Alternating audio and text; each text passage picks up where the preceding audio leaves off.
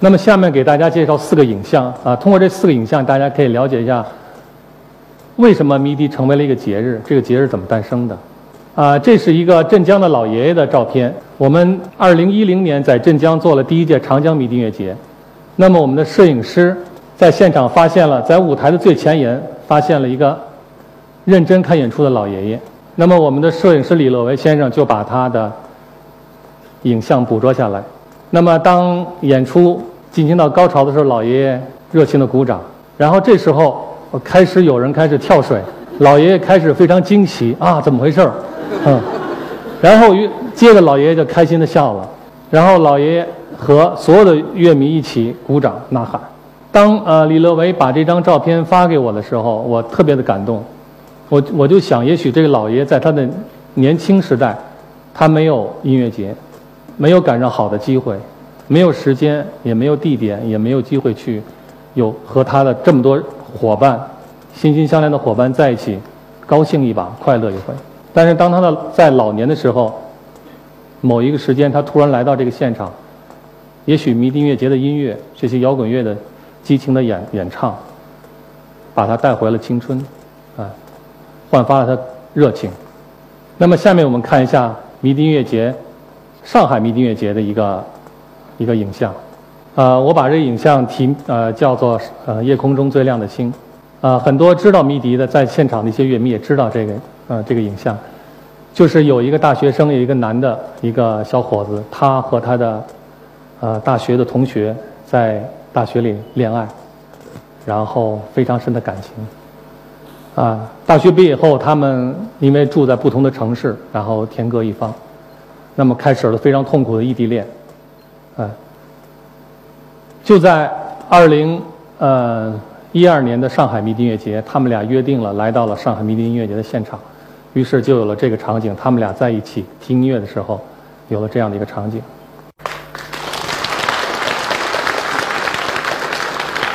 呃，后来我们的视频总监邢光军先生还特意，呃，扛着机器去他的外地的他的住家去采访了他。啊，邢光军先生也在现场。那么当时那个采访，这个我们叫他“哭泣哥”，采访“哭泣哥”的镜呃也在网上播了，大家也可以搜一下。那么，呃，一个特别有意思的事情是他提出来，他提到就是当时来上海迷笛音乐节的时候，他们是网上买的票，啊，但是到现场不知道为为什么原因，二维码一直划不出来，啊，扫描扫不出来，啊，他说当时校长正好就在门口，所以他的那个女朋友找了我，然后说说明了情况，然后当时我还记得，就是我没有犹豫。我说呃不用解释了呃我带你进音乐节我带你进世纪公园，嗯，因为我觉得信任是最重要的，呃如谢谢大家嗯，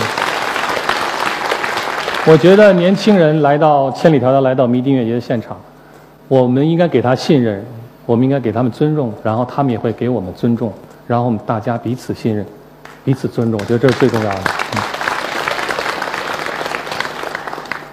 呃，下面一个影像更有意思了，叫深圳迷笛的水枪大战。就今年五月份，我们在深圳迷笛呃迷呃深圳迷笛做了第一届迷笛音乐节，那么当时非常热，呃呃五月十九号呃下午四点钟，呃知趣乐队在台上疯狂的演出，这时候我突然有一个想法，当然之前我们就已经买了四十把水枪，这时候我觉得我们应该出山，我们应该出山了。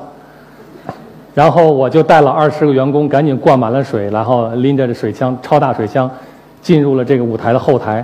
我们希望给乐迷降温。然后正在这时候，嗯，特别巧，在唐舞台的另外二十个唐舞台管理唐舞台的团队的呃同事还有志愿者，他们也已经灌满了水。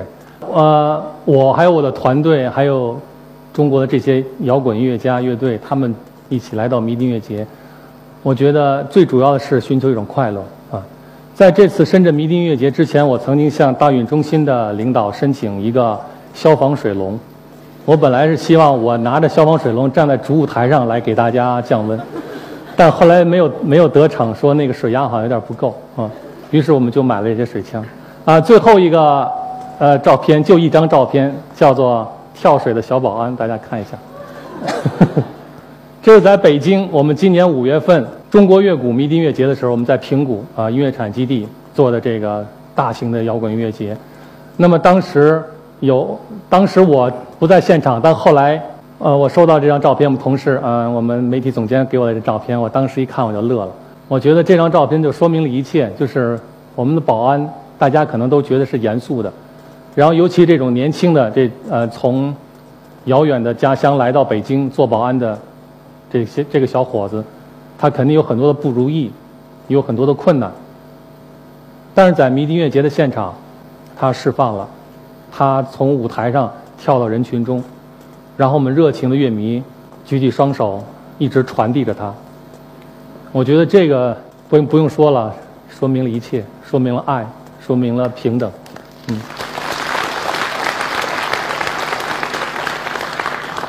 其实迷笛有二十年的历史。然后有十四年、二十年的学校的历史，十四年的迷笛音乐节的历史。二零零零年的四月三十号，啊，就是在我们迷笛学校从两呃一九九三年成立之后的呃七年之后，我们举办了第一届迷笛音乐节。大家看一下这个照片，是在我们位于上地开发区的迷笛的校园里头。啊，我们看到这房子其实是我们的琴房，当时就比较简陋。那么我们就在这个。呃，礼堂里头举办了我们第一届迷笛音乐节。当时我我的感觉是，全北京的也不一定全北京吧，就是北京的一些地下的人，一些呃流民啊，一些无业者，还有一些所谓的现代艺术家，大家聚在了一起，来欢度他们的节日。在二零零二年和二零零三年。我们学校搬到了啊西啊西山的香山旁边，嗯，那么我们也可以在我们的校园里头举办迷笛音乐节。所以那两年啊，后来大家都称为是乌托邦。为什么？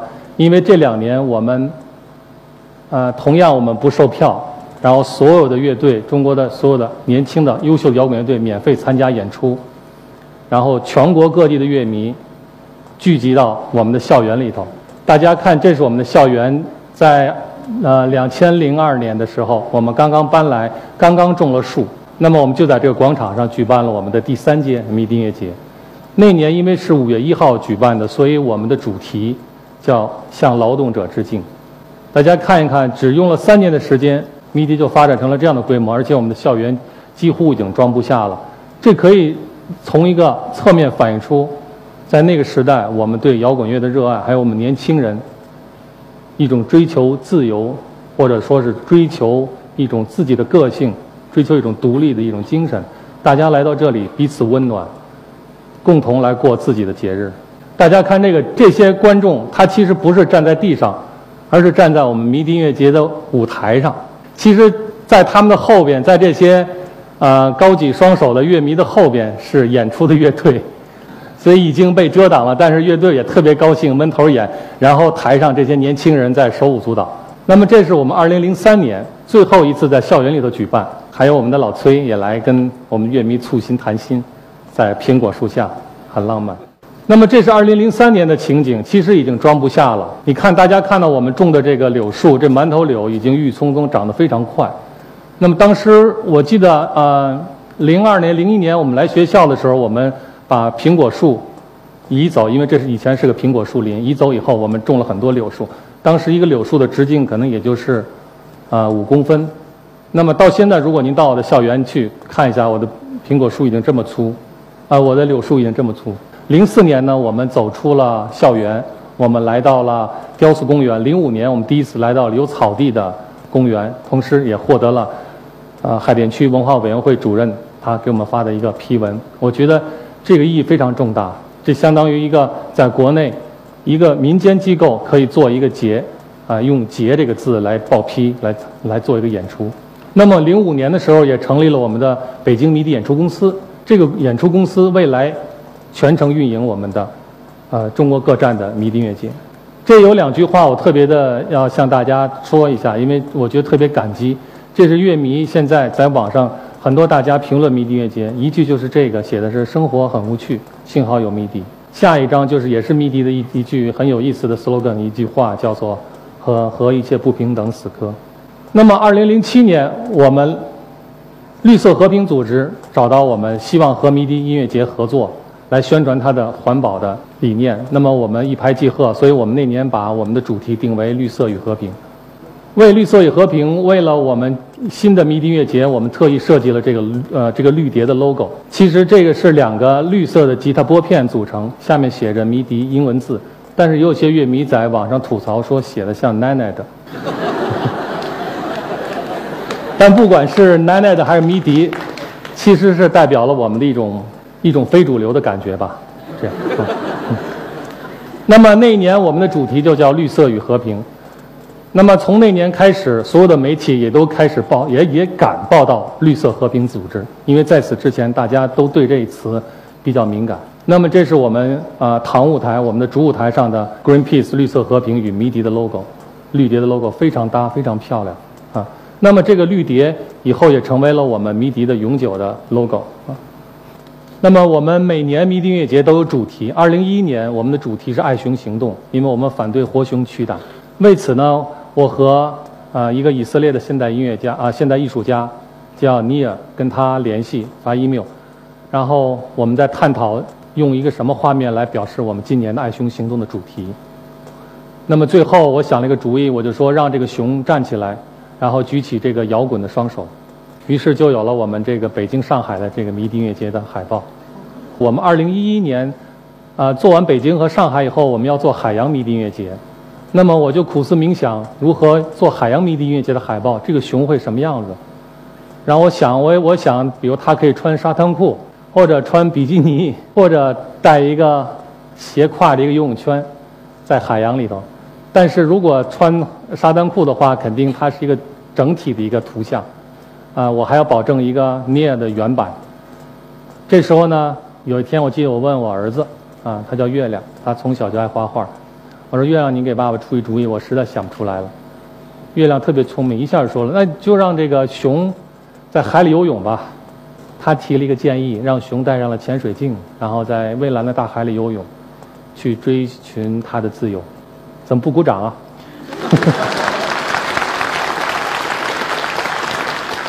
你们鼓掌，我能够放松一些。你别看我做了这么多音乐节，这么疯，但是我一讲话就容易紧张。我是刚才说了星座。我谢谢。刚才说星座了，然后我是射手座，所以我天性追求自由，然后我有一个固定的目标，然后也感谢父母给我了一个 A 型血，这样能让我更认真一些啊，比较专注。如果我是 O 型血，我可能到现在也做不了迷笛乐节。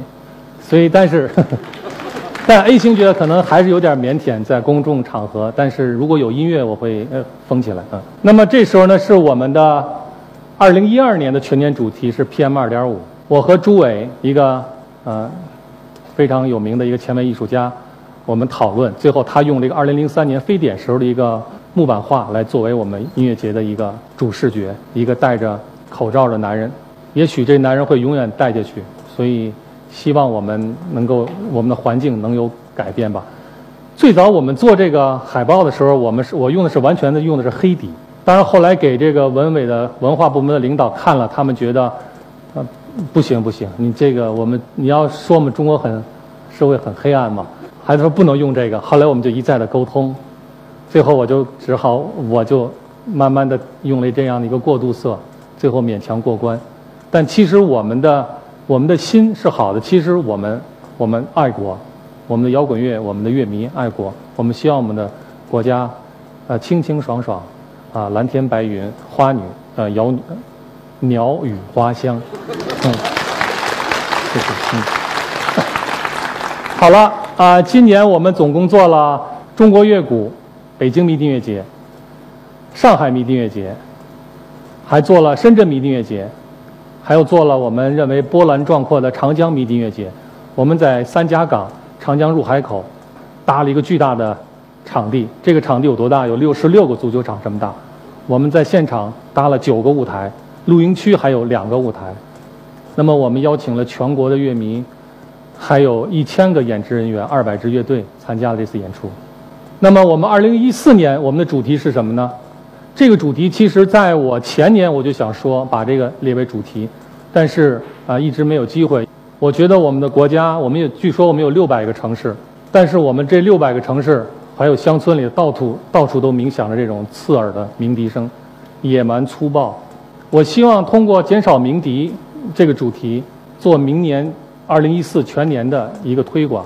希望我们的国人管好我们的喇叭，让我们的乡村、让我们的城市回归宁静，让我们更和谐。谢谢。好，最后一张照片，你们看一下长江迷笛音乐节。